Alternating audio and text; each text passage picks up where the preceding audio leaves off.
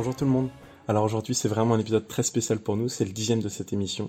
Des épisodes de ce podcast, c'est deux mois et demi de, boulot depuis mon idée saugrenue de revoir tous les James Bond, donc on est super content de pouvoir vous proposer euh, cet épisode qui est notamment très spécial parce que on a eu un super guest sur ce podcast, un vrai bondophile.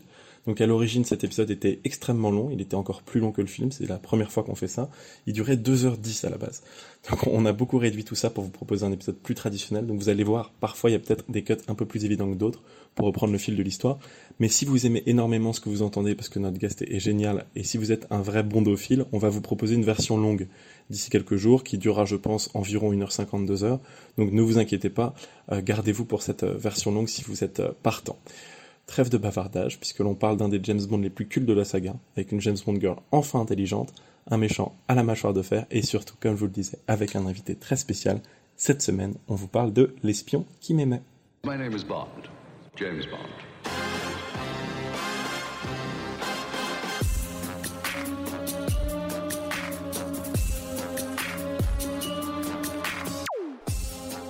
Bond, Let's Bond, le podcast où l'on vous parle d'un James Bond par semaine et cette semaine des espions tombent amoureux. Et oui, plusieurs, on a hâte de vous le résumer encore plus, d'en rigoler. Et ce dixième film de la saga 007 est réalisé par Lewis Gilbert, qui avait déjà été aux manettes de la mise en scène 12 ans plus tôt pour le cinquième épisode On ne vit que deux fois, qu'on avait beaucoup aimé. Coïncidence de sa présence pour cet opus, on ne croit pas, mais ce film fête ses 43 ans, donc avant de lancer les hostilités, voici une petite bande-annonce pour vous rafraîchir la mémoire.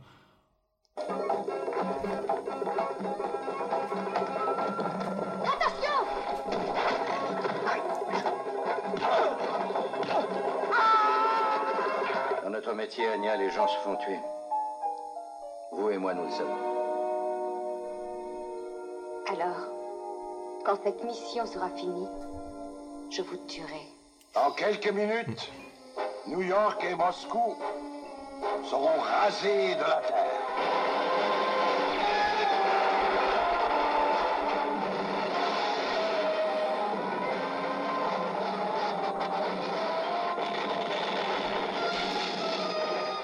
Sur Atlantis.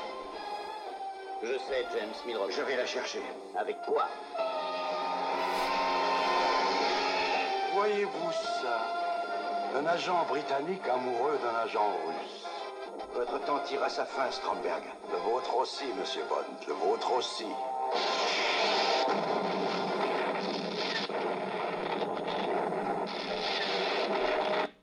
Un agent britannique qui tombe amoureux d'un agent russe. C'était un film assez unique. On est de retour sur les ondes pour vous parler de James Bond et cette semaine je suis bien sûr accompagné de ce très cher Maxime. Salut à tous, j'espère que vous allez très bien. Et pour ce dixième épisode, on a un agent très spécial, que dis-je, un invité très spécial en la présence de Renaud Robody. Bonsoir Renaud. Bonsoir Paul-Étienne, bonsoir Maxime. Vous pouvez retrouver Renaud sur la chaîne YouTube des Petites Observations Automobiles, aussi appelée POA, une des premières chaînes YouTube sur les voitures de l'Hexagone qui cumule 72 500 000 vues on n'en revient pas. Renault est évidemment un spécialiste des voitures, comme son nom l'indique, mais c'est aussi un éminent amateur, que dis-je, un fabuleux spécialiste de James Bond. Ami d'enfance de mon père, inspiration de mon adolescence, ce podcast n'existerait sans doute pas sans les fantastiques monologues que Renault a pu livrer sous mes yeux ébahis quand j'avais 12-13 ans et qui m'ont poussé à regarder cette merveilleuse saga. Après cette euh, fellation euh, imaginaire de, 30 secondes, euh, Renaud, je vais reprendre une tradition de, tes vidéos qui sont excellentes. Si tu devais choisir un petit détail qui, en, en 1977, a tout changé pour toi, du, jour au lendemain en, regardant ce film que tu, as, que tu as vu beaucoup de fois. Est-ce que tu peux nous en dire un peu plus justement sur le petit détail de ce film qui a fait que ça Oh bah la Lotus quand elle rentre dans l'eau. Can you swim? Savez-vous nager? Et la voiture qui rentre dans l'eau, c'est un truc qui m'a marqué à vie. Et c'est vraiment le film qui t'a qui t'a le plus marqué que tu as vu de tout Ah ouais, ouais, ouais, ouais, c'est pas du tout... Euh, euh, c'est pas du pipeau, j'avais 10 ans, c'est mon grand frère Rodolphe qui m'a emmené le voir. Et euh, je suis resté deux séances de suite. Il est parti, il m'a laissé tout seul. Euh, ma mère T'as vu la séance juste après le film Ouais, j'ai ah voulu et j'ai demandé à mon autre frère Ludovic de m'y ramener le lendemain. Et après, euh, je me suis. Fois, hein. Ouais, trois fois. et alors à l'époque, il n'y avait pas de magnétoscope et toute ma vie, j'ai attendu de pouvoir le revoir. Mhm. Et je te le disais en off, mais je crois que j'ai dû le voir 100 fois. C'est un, c'est un. Incroyable. Je l'ai revu. euh, chaque fois que j'ai un coup de mou, euh, j'a- j'adore ce film. Tout, tout- c'est- on peut dire que c'est kitsch, tout ce que tu Mhm. veux, mais je, Ah je- bah bien sûr, de toute façon. génial. il y a tout. Il y a tout. Barbara Bach est la plus belle femme du monde. Ah, Euh, Ah, je pense que le petit garçon de 10 ans Ah. qui découvre ah, Barbara Bach- c'est la femme idéale pour moi. Ah, Ah, ouais. mais ça, ça lui marquait. euh, Quand elle arrive en noir au. Mujaba Club là, avec sa robe euh, un peu décolletée, comme ça, oh là là là là, elle est une- Moi, ce que j'ai trouvé unique, c'est que c'est aussi tout de même euh, l'une des seules James Bond girls qui a vraiment un rôle à jouer et qui offre une adversité à James Bond au cours du film. Au contraire des James Bond girls qu'on a pu voir dans les opus précédents, la seule qui avait à la limite cette adversité-là, c'était, euh, je pense, euh, comment elle s'appelait déjà euh, quoi, Pussy dans- Galore. dans- Ouais, dans- merci. dans- Voilà, donc comme, comme j'ai dit, du coup, Renault est un comme spécialiste. tu peux hein. me montrer, tu es bondophile, c'est ça? Ah, complètement, ouais, ouais, ouais, Complètement. Bah, vous, si, si vous êtes intéressé de voir quelques vidéos de Renault qui sont absolument incroyables sur YouTube, regardez notamment une des vidéos où il accueille des répliques, pas les voitures de la saga comme tu le précises d'ailleurs, mais les répliques des, Aston Martin notamment et d'autres voitures sur, euh, sur la place de la Concorde euh, à l'occasion d'une sortie de James Bond où il commande sur ces voitures-là. C'est incroyable. Je pense que vraiment, James, James Bond, ça représente un truc important quand même pour toi. Ah oui, oui, oui. C'est, c'est... Pour moi, je dis que James Bond, c'est très intéressant parce que c'est, c'est, ça va faire 60 ans, c'est l'histoire de l'Occident, en fait. Et on est des Occidentaux, on est euh, des hommes blancs. Alors après, on peut débattre là-dessus, mais ça raconte l'histoire de tous les fantasmes de l'homme euh, blanc occidental, de tout ce qu'il fait. euh. C'est extraordinaire, ce bonhomme. Ça fait 60 ans que ça dure, c'est la plus grande franchise du cinéma. Et il continue à faire fantasmer sur tout ce qu'on voudrait être. Et en fait, c'est une vie réelle. On ne sait pas comment il gagne sa vie. On ne sait pas, il vit toujours dans les hôtels de luxe, les bagnoles insensées, il change de femme, etc. Il est toujours sapé magnifiquement. Il y a toujours le mot drôle. Et, et pourtant, ça marche, tu vois. Même si on sait que c'est pas vrai. Mm.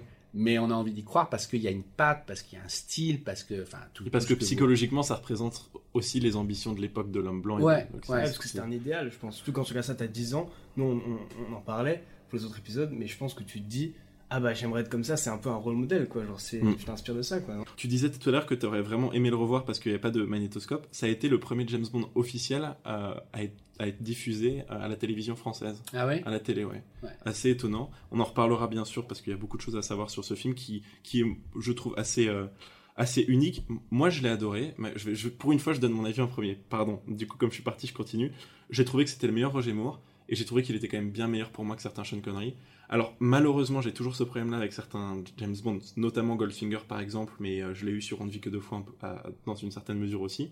Mais euh, j'ai trouvé que la première heure est excellente et que la deuxième heure traîne un peu. On se dit toujours ça avec Maxime, quand on regarde un James Bond, très souvent, au bout d'une heure, on, sait, on connaît la problématique, l'intrigue, l'ennemi, on est déjà été dans la base de l'ennemi, donc on a déjà tous les éléments préinstallés, il a déjà couché avec au moins deux, trois femmes, donc en fait, il reste une heure où on se dit, parfois ça pêche un peu, heureusement là, on est quand même servi par, euh, donc Bach, la James Bond Girl, qui est extraordinaire, euh, des courses-poursuites absolument fabuleuses, et il y a cette fin que, sur laquelle je reviendrai, qui moi, je trouve un- que j'ai trouvé un peu longue comme d'autres fins, mais mine de rien, il y a un charme à ce film, il y, a un- il y a un cachet, et évidemment je dis ça parce que Renault étant... euh, euh, là, euh, je fais attention, mais, mais c'est- quand même le meilleur Roger Moore. T'en as pensé quoi, Maxime? Ah, Avant, qu'on se fasse allumer. Tu l'as vu pour la première fois, c'est ça qui est intéressant. Moi, je l'ai vu pour la première fois. Moi aussi, ouais, bien sûr. Ouais. Toi aussi. Ouais. je- Parce qu'il y a plein de James Bond que je découvre et d'autres où je suis là, ah merde, je l'avais en fait déjà vu. Mais celui-là, vraiment, c'était la première fois que je le voyais. On est des petits novices. Moi, j'ai peur de, de me faire tabasser. Oh non, J'ai trouvé que c'était un bon film, mais pas qu'il était euh, exceptionnel. c'est surtout un bon de film. Oh, bravo. Je crois que je l'ai déjà fait en plus. Les gens vont dire, ah si, il est déjà fait. Voilà, Mais par rapport que- aux autres Par rapport aux autres Roger Moore, je pense que c'est mon préféré. Ok, bah ça va alors. Donc. Tu sauves les meubles. non, mais vas-y. euh, Mais, les- mais les Roger Moore, j'ai- j'ai- les- Quand les il a dit vas-y, rechargeait un Walter PPK. J'ai jamais été hyper hyper fan. Enfin, les, les- les deux seuls Roger Moore que j'avais vu avant, j'étais pas hyper hyper fan. J'avais préféré les Sean Connery. Mais honnêtement, je trouve que ça va. Je trouve que malheureusement, c'est ça, il y a eu quelques petites longueurs. Mais honnêtement, en y réfléchissant avec le background derrière, je pense que je l'aurais vu à 10 ans, mais j'aurais adoré, ça aurait été un film de fou. Comme ce qu'on a vu, euh, nous, à la télé quand on était petits, l'émission Impossible, des trucs comme ça, avec Ouais. une explosion, quoi. Ouais. Je pense que c'est on sait, moi, c'était Die Hard 1. ce qu'il faut dire. Mais J'étais un peu en retard, mais moi, c'était Die Hard 1 à l'époque. Ouais, moi, Ça, c'était euh, Pour la petite histoire, c'était le préféré de Roger Moore aussi. hein, il l'a Ouais. dit toujours. Et c'est l'un des Euh, préférés de Brocoli avec Goldfinger ouais. et Bon baiser de Russie aussi. On va commencer à en parler justement de ce film. Euh, au début du film, qu'est-ce qui se passe donc Euh, Il y a deux, sous- deux sous-marins nucléaires, je crois l'un russe et l'autre américain. Britannique. Britannique, du coup. au début. Euh, oui, bah tu vois, je confonds déjà avec On ne vit que deux fois et les, les satellites, euh, qui sont euh, qui disparaissent. Et moi, j'ai cru, comme je vous le disais, que c'était un remake russe. euh, parce que donc c'est- pas des, des satellites mais des, des sous-marins nucléaires, et parce que le premier agent secret qu'on voit dans le film, mais pas 007, mais Triple X. Alors depuis, il y a eu un film qui s'appelle Triple X avec Vin Diesel, qui a fait beaucoup parler. Donc là, c'est pas du tout Vin Diesel, hein, c'est une jeune femme absolument sublime. On croit d'abord que c'est un homme, qui d'ailleurs, l'acteur a failli jouer James Bond dans d'autres films, mais donc Triple X est bien un agent féminin qui travaille pour la Russie. Moi, je me suis dit Triple X, et évidemment, c'est sûr qu'elle va coucher avec James Bond. Il y a encore un jeu de mots qui se cache par là, Ouais. un peu pornographique, mais on va en reparler parce qu'elle a des dialogues excellents. Euh, et justement, on apprend donc qu'elle va être envoyée en mission pour retrouver ses sous-marins et que son amant, lui, est envoyé en Autriche. Qu'est-ce qui se passe en Autriche? James Bond est en charmante compagnie et là on a à nouveau une poursuite à ski qui est fabuleuse et, qui- Fabuleuse. et ce Ouais. début de film est dingue. Alors, ouais, moi je suis totalement d'accord. Le début du film, j'ai trouvé trop bon. Genre, la, la, la, la course-poursuite en ski était géniale. Vraiment, j'ai adoré. Je trouve qu'il y avait de la- justement de la bonne musique, il y avait de l'action. Je me suis dit, c'est bon, on rentre dans le film directement. Ça, c'est un concept que les vieux films faisaient pas trop, je trouve. Et que là, ils ont Oui, vraiment appliqué. c'est l'une des premières fois d'ailleurs qu'on voit Roger Moore dans une séquence d'introduction avant même le, le générique. Je pense que, le, si je peux me permettre de parler en ces termes, le petit garçon de 10 ans qui voit ça au cinéma, une poursuite à ski comme ça, surtout avec ce qui se passe à la fin de la poursuite à ski. Puis la, la, la scène où il va sauter en parachute, en fait, euh, c'est extraordinaire parce qu'il y a eu deux cascadeurs. Celui qui fait la, la poursuite qui double James Bond, c'est le même que dans le Service secret de Majesté. Qui, qui, j'ai oublié son nom, mais il peut skier à l'envers, Mhm. etc. Il Enfin, est c'est incroyable. génial, il est incroyable. Et celui qui a réalisé la cascade, vraiment, ils ont mis plusieurs jours. C'était un, c'est pas au même endroit sur une montagne qui était dégagée. Il fallait ce jour-là. Euh, euh, c'est insensé parce qu'il saute, je crois, de 400 mètres dans le vide. Ouais. Et puis il y a le, le- le- le parachute. Il lâche ses skis du Voilà. coup, et le Ouais. parachute qui se déclenche, et le parachute qui affiche donc le, le Union Jack, c'est ça? Ouais. Et ça, c'est en fait devenu une scène, Renaud, tu le diras encore mieux que moi, mais déjà James Bond, après donc 15 ans de production et tout, là, ça est devenu plus qu'un personnage emblématique du 7e art, c'est aussi devenu un personnage emblématique de la culture anglaise. Mais d'ailleurs, l'un des, l'un des producteurs raconte que la première diffusion, les gens ont applaudi dans la salle en voyant le, le, le- le Union Ouais, Jack ça. et il s'est dit bon bah c'est bon, ça marche. Ouais. Tu sais jamais comment les gens Ouais. vont prendre. Et euh, voilà, c'est bon, c'est un signe auquel les gens adhèrent. L'idée du parachute de le mettre avec le drapeau anglais est excellente, mais l'idée à la base de la cascade, c'est George Lazenby qui l'a eu sur Au service secret, Sa Ah ouais Majesté, Ah et ouais qui l'a proposé au producteur. Mais à l'époque, c'était un peu sur le tournage, il n'avait pas proposé ça en pré-production. À l'époque, la pré-production n'impliquait pas les acteurs. Et donc, il a proposé ça, mais ils lui ont dit, bah, on n'a pas les capacités techniques de le faire, mais c'est resté dans la tête donc de, des producteurs et tout ça, et qui, ils se sont dit, on, on va le faire. Mais à la base, c'est vraiment une Alors, idée est-ce que je peux faire le chieur? Parce que c'est dans les bonus hein, du Mhm. film. La, la, la scène aurait été inspirée. Moi, j'ai vu autre chose. En fait, c'est une publicité de l'époque pour un alcool, euh, une publicité magazine, où tu vois un mec euh, qui, on le voit dans les bonus, qui saute en parachute d'une montagne euh, et genre il Mhm. reste cool parce qu'il boit son whisky.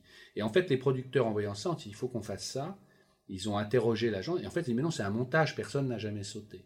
Et à ce moment-là, ils ont commencé à chercher et Mhm. ils sont allés voir euh, Donc, un, le cascadeur. un cascadeur qui jouera d'ailleurs dans Rien que pour vos yeux. C'est lui qui escalade la montagne, qui retombe, j'ai oublié son nom. Et c'est même lui dans Golden Eyes qui saute au départ euh, de- du barrage. Ah ouais. Donc, Voilà. ça, c'est pour les gens qui Alors- ont vu ces films qui vont arriver, Ouais, qu'on n'a ouais, pas encore ouais. vu. Moi, ça me donne trop envie de voir la pub en fait. Quoi ressemblait un mec Mais- qui Ah ouais. saute du Mais on la voit qui- dans les bonus. Le, le truc de George Lazenby, ça vient de l'Internet Movie Database, IMDb, que je recomm- recommande à tout le monde. euh, et c'est parce que du coup, dans Au service de Sa Majesté, il y a déjà une poursuite à ski. Mais si ça se trouve, c'est Mais c'est le même, c'est le même cascadeur. c'est possible qu'effectivement il se aussi. soit. Et ouais. pour l'anecdote, ce cascadeur, il a été payé 30 000 dollars pour faire cette scène, qui est tournée au Canada, qui est tournée sur Voilà. une- une- donc le mont Asgard en terre de Baffin. Oui, là, clairement joli. hein. Un truc aussi à noter sur euh, cette scène, c'est qu'à la base, James Bond reçoit un texto sur son Apple Watch, ou plutôt Ouais, sa montre ouais, de l'époque. Oui. La Seco, n'est-ce pas Renault Il a Ouais. pas de note. hein. Je tiens à préciser que moi et Maxime, on taffe depuis 8 heures et je parle. en- Ouais, vraiment toute la journée dessus. Ouais. Et Je veux pas faire le sachant pendant deux heures. Non, mais j'ai aucun mérite. Je l'ai vu plein de fois. J'adore ce film. Mais il C'est vrai que c'est t'as un petit film qui sort Ouais, comme ça, c'est je sais ça. plus comment on appelle ça, tu sais qui. Ouais, un espèce de télégramme, comme les machines à autocollants, si vous voulez. Mais, Tu vois, Exactement. t'es allé un peu vite, mais rien que ce plan du début, le chalet où il est, il est euh, donc euh, on l'appelle et il est, il est en train d'embrasser une, une blonde dans un dans des fourrures, il y a un feu de bois. Enfin, c'est extraordinaire. Et en plus, on Le fait la transition par rapport à la Russie. Voilà, t'as le lit à baldaquin et tout, et voilà, c'est tellement, euh, enfin, c'est énorme, quoi.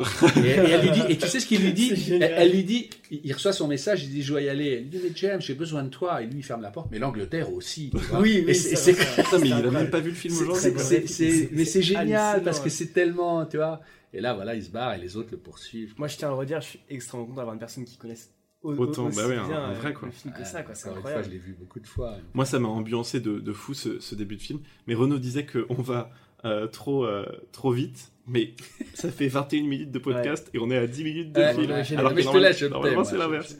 Donc il est temps de enfin montrer euh, le générique du film, qui est pas mal, et euh, petit extrait justement.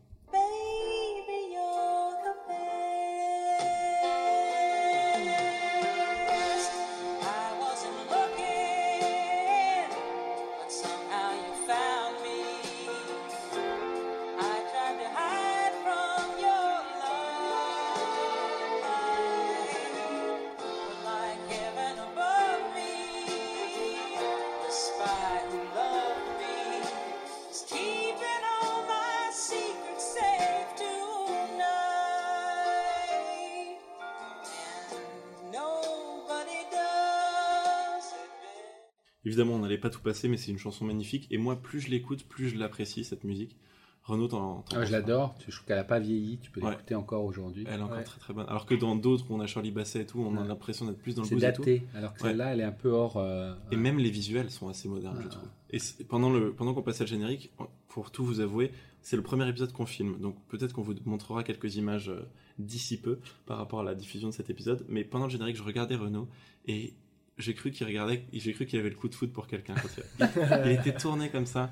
Et Avec je un- trouve ça Avec magnifique. un petit Alors si tu regardes, c'est en ombre. Hein. C'est pas euh, Barbara Bach alors que c'est Roger Moore. Parce qu'il tournait vraiment avec des femmes nues, Maurice Binder. Il les mettait. Ah ouais ouais, ouais, ouais. Qui a composé ce, ce générique? Marvin Hamlisch, Bravo. oscarisé pour euh, euh, La meilleure crois. chanson et, et la Ouais, meilleure BO. ouais. Et c'était une révolution parce qu'effectivement, il a attaqué la musique de façon classique. Il avait surtout composé la musique de l'arnaque. Ouais. Et euh, c'était un type très brillant.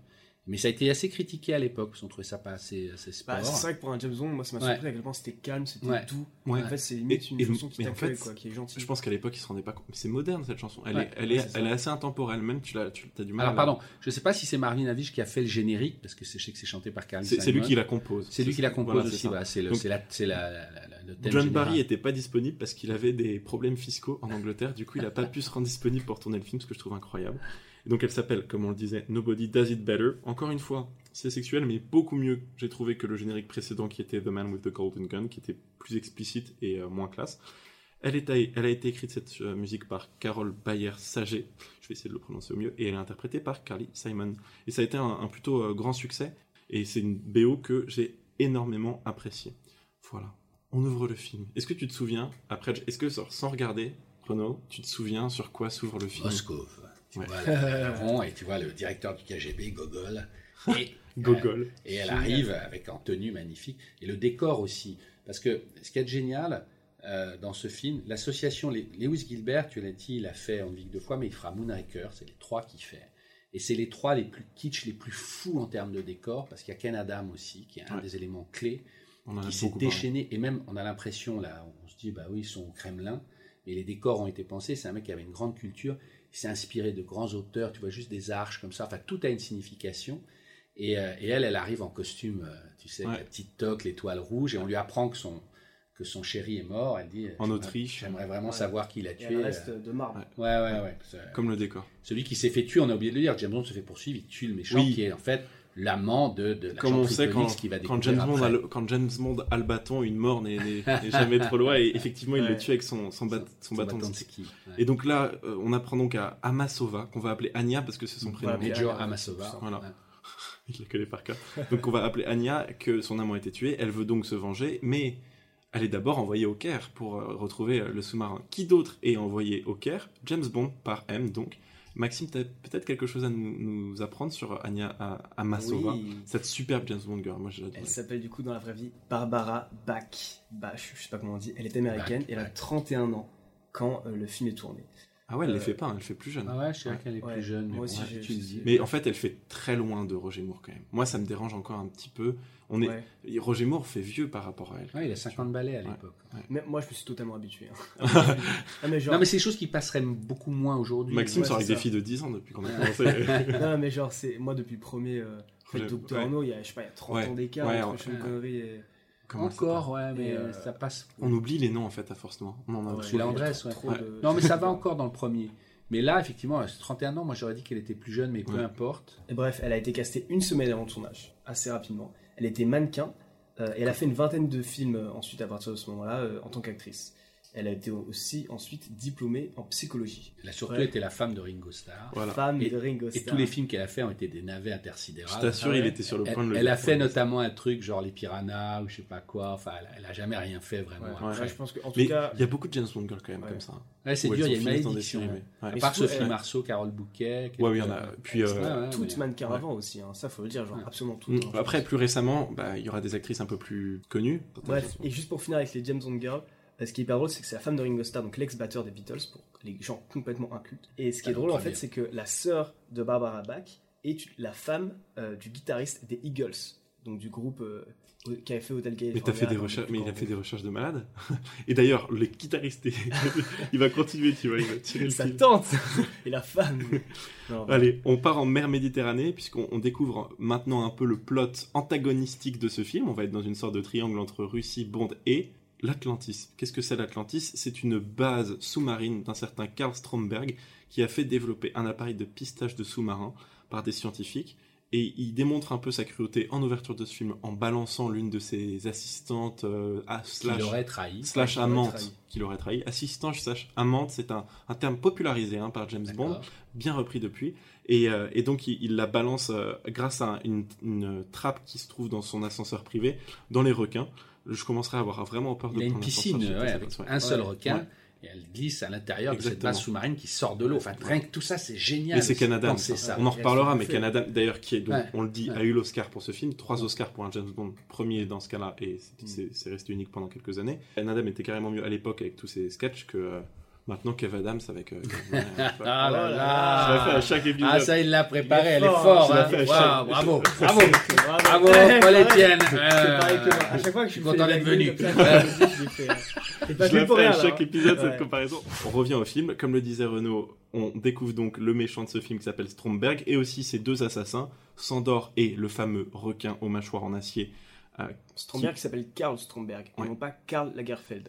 Ah. Tu connais pas beaucoup de Karl. Si t'as préparée, été euh. perturbé par le prénom. Un excellent acteur, hein, Kurt Jürgens, qui joue ça, il est top. Et qui a d'ailleurs, qui parle d'ailleurs français et qui Ouais. donc s'est doublé dans la version Oh. française euh, lui-même. D'ailleurs. Barbara, euh, l'actrice Barbara Bach, Mhm. parle français aussi. Et très bien italien. J'adore parce que lui dit d'ailleurs Barbara, mais au calme. Vous avez pas élevé les cochons ensemble, Maxime. Mais si Renaud aurait aimé sou- souhaiter euh, Ah, euh, jouer les ouais. cochons. Enfin, il aurait été cochon avec elle plutôt. Enfin, ouais. voilà. Euh, Sandor et requins sont donc envoyés en Égypte afin de retrouver donc ce dispositif de pistage de sous-marins et de tuer quiconque pourra se révéler euh, un tant soit peu dérangeant à, cette affaire. Qui va donc se révéler dérangeant? Eh ben c'est Bond qui s'est donc rendu en Égypte rencontrer son contact sur place, Fekesh. Apparemment ils ont été à Cambridge tous les deux puisqu'il est pas surpris de, de voir Bond euh, tel un héros du MI6. Il est là, ah je savais que t'allais finir au MI6. Bond c'est une marque hein, maintenant. Ouais, c'est ouais. le DiCaprio de l'espionnage, on le disait dans l'épisode précédent. Il est donc accueilli par Fekesh et sa belle secrétaire. Je vais vous passer un extrait parce que cette scène est quand même tout à fait rigolote. Ça aussi, ça passerait plus, ça. On dirait que c'est un sûr. arrive dans un Attends, attends, attends, on le passe, mais évidemment Bond est censé enquêter, donc il dit bah non, je peux pas rester pour la nuit, mais Fekesh a des arguments à son tiroir, on va dire. Êtes-vous euh, vraiment convaincu de ne pouvoir rester cette nuit? Quand on est en Égypte, il faut se livrer à une visite approfondie de ces trésors. Quand il dit, t'as vu la, la, la, la jonction avec Allah Akbar. quand Ah même, ouais, mais ça, c'est OSS c'est 117. incroyable. Quand, ça, il, quand ouais. il dit quand on est en Égypte, on, do- on se doit de profiter de ses trésors, c'est Jean Dujardin tout craché, Ouais. je trouve. Et parce qu'il faut préciser, juste avant, il précise qu'il a pas envie de rester du tout Ouais, euh, hein. Et il est en mode, il y a deux sous-marins nucléaires qui ont disparu, j'ai pas que ça à foutre, tu vois. Ouais. Mais lui, il est en mode, bah attends, il y a 200 là-bas, tu vois, James Bond, direct objectif, c'est l'objectif a changé, quoi. Et il lui dit, t'as rendez-vous avec Fekesh. Il va, enfin, je sais pas si tu vas raconter, il va arriver.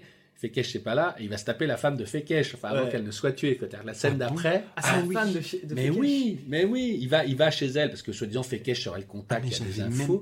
Et la scène d'après, comme ça, deux minutes après, il arrive, il marche dans le Caire, c'est très beau les plans, il a rendez-vous là, et il y a une dame, une superbe créature, comme tu disais. Je croyais que c'était Il, la... il ouvre les portes, et elle lui dit non, elle n'est pas là, il m'a demandé de m'occuper de vous, et là il lui dit, j'ai rien pris au dessert, et paf, il l'embrasse. Donc évidemment, il y a deux sous-marins nucléaires, mais Bond a que ça à faire de, de mettre euh, ses mains sur la, la domestique donc de ce, ce cher Fekesh, qu'il envoie au Caire rencontrer sur place euh, un contact qui pourra lui en dire un tout petit peu plus sur donc le truc nucléaire et qui est donc la, la femme de, de Fekesh, comme le- me l'explique Renaud, parce que euh, je ne suis vraiment. Je Enfin, suis... au fond, ça n'a pas beaucoup d'importance. Oui, Enfin, l'imp- mais- mais ce qui est- l'important c'est ce qui va se passer. Mais ce hein. qui est intéressant, c'est C'est qu'à peine sorti de son harem, il, il- voilà, Voilà, il, a besoin il- de. il recommence. euh, Voilà. On ça. vous passe un, petit- un petit extrait justement de cette rencontre. Si vous avez un désir spécial, Non mais quel qu'il soit. qui dit ça? J'ai Qui dit déjà ça? déjeuné, mais je, je ne crois pas avoir pris de dessert. Ça c'est moi au McDo quand je prends un McFlurry après avoir déjà commandé. mais lui, ça n'a rien à voir. Donc là, ils s'embrassent et malheureusement, elle se fait tirer dessus. Ah ouais, et il a- il Bond, s'en sert de- Bond, il a. C'est la troisième fois en 10 films que Bond fait ça. hein. Ouais. Il, se retourne, il a une fille dans les bras, il se retourne et il, il- il s'en sert comme bouclier. Bouclier humain. Non mais il, il est très très fort. Du coup, c'est Sandor qui va tuer Felica, la femme de Fekesh, si on a bien compris. Et ensuite, il y aura une petite bagarre entre Bond et Sandor jusqu'au moment où ils sont Bon. sur le toit. Ouais. Et là, euh, Sandor tient Bond par la cravate. Et parce qu'il est dans le vide, si vous voulez. Donc, il est retenu exactement par la cravate, il est prêt à tomber dans le vide.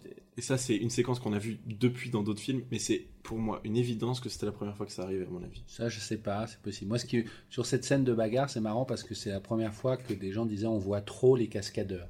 Et c'est marrant parce qu'à l'époque, justement, avec les arrêts sur image, bon, euh, les gens disaient ouais, euh, c'est pas Roger Moore. euh, bon, euh, Bah, moi, ce qui m'a plus dérangé, c'était les bruitages. Et parfois, euh, on, on voyait Roger Moore qui se baissait, mais trois secondes avant de se prendre un pain. Mais je trouve que la cascade est quand même excellente et bien meilleure que certaines qu'on a pu je voir. sais pas si c'était du second degré ou pas, mais tu disais que tu n'aimais pas les voir en anglais. Dans, dans- faut les voir en anglais parce que les, les doublages sont très très mauvais. Attends, là. Mais- Moi, ça m'intéresse. Quand tu l'avais vu quand tu avais 10 ans, c'était en quel C'était en VO ou en... Alors je vais te dire, je vais vous faire, j'étais un peu prétentieux. On me dit que je parle bien anglais, et c'est parce que je les ai tous vus en VO et que je voulais tellement. Parce que au-delà de ça, quand j'ai vu ce film, en gros à 10 ans, j'ai dit moi je veux devenir euh, James Bond, mais pas James Bond. Non non mais comme tous les enfants. Non mais je je, je disais je veux devenir Roger Moore dans l'espion qui m'aimait. C'est-à-dire pour la faire courte. Je suis allé en Sardaigne, j'ai fait la route où il y a la Lotus, j'ai fait le Caladi Volpe, j'ai fait les trucs, la façon dont il sape, la façon dont euh, j'ai toujours été attiré par des femmes qui ressemblaient. À ça. Voilà, je, je disais parce qu'il y a une coolitude et une élégance, un truc. je dis, Voilà, alors c'est du centième degré, mais ce sont mes valeurs qui me font vraiment triper. Et donc, le- le- toute l'histoire, j'adore comment il est sapé, même si c'est ringard, j'adore les, tous les, le, le- casting des lieux, l'Égypte, la Sardaigne, le ski. Je trouve que pour moi, c'est le monde parfait de, de- de tout ce qui m'intéresse dans la vie. euh, Tu vois, si j'ai de l'argent pour faire des trucs. Et d'ailleurs, tu dis t'es allé en Sardaigne. Je crois que PE m'a montré une vidéo de toi où tu es allé. Sur la trace. On euh, est- à un Et j'ai filmé avec une Golf. Ouais, quand- je, Ouais. je l'avais même fait en Fiat Punto et que j'avais loué blanche exprès il y a bien avant. À l'époque, il n'y avait pas de caméra. Et euh, voilà, non, non, je, je- Mais on en reparlera de cette séquence parce que euh, on, on essaiera de vous passer peut-être un petit extrait qu'on mettra à ce moment-là. Bond se débarrasse donc de Sandor, qui arrive à lui révéler évidemment avant de mourir où se trouve Fekesh, c'est aux pyramides de Gizeh. Et Bond donc s'y rend, et là il est concurrencé par qui? Bah, Par cette chère Anya, qui est déjà en train de parler à Fekesh et de négocier pour euh, récupérer donc ce repéreur de sous-marin.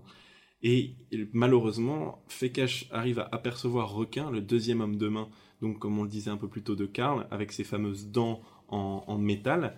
Et comme il, aperçoit Requin de loin, il s'enfuit avant même d'avoir pu rencontrer Bond et d'avoir pu finir ses négociations avec cette chère Anya. Au moment où il s'enfuit, Requin le rattrape et il le rattrape presque pas puisque Fekesh, arri- Fekesh arrive à mettre entre lui et Requin une, une porte avec une chaîne cadenassée. Donc on se dit bah, c'est bon, il est tranquille. Sauf que Requin a des dents mais en adamantium qui est le métal utilisé pour Wolverine, euh, a vraiment des dents ultra solides puisqu'il il mord dans le cadenas et euh, s'en débarrasse, le jette et va ensuite mordre au cou Fekesh. C'est quand même une manière vachement bizarre de Ouais. se débarrasser de quelqu'un. Si. Moi, à choisir, j'aurais, Ouais. j'aurais préféré avoir une main en métal, tu vois, à la limite, plutôt que les, les dents. Euh, mais donc, il se débarrasse de Fekesh en le mordant au cou et euh, il s'en débarrasse ainsi. Moi, je me suis dit, juste pour que les gens imaginent Requin, pour ceux qui n'ont pas vu le film, Requin, il est vraiment énorme. Pour une petite idée, il a à peu près le même gabarit que PE, qui en parle en ce moment, qui est très grand.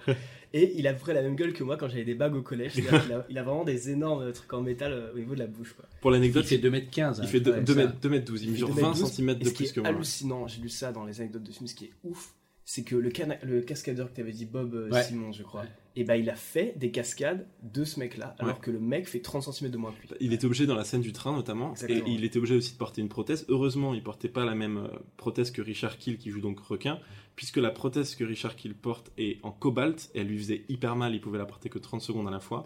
Et par exemple, quand il casse donc cette chaîne, c'était une chaîne en réglisse en fait. Ah et quand on, tu poses la scène, moi je l'ai trouvé presque appétissante quand tu le vois mordre dedans. Mais ça, petit, moi, je me souviens, il me terrorisait. hein, le- Ah ouais? La première fois Ouais. que tu vois. Ah ouais. Puis la scène est un peu bizarre. C'est, tu sais, il y a cette musique un peu en C'est noir, il est enfin. Ouais, il est noir et tout. Toi, t'as 10 ans. euh, Il y avait moins quand même de films et de télé, etc.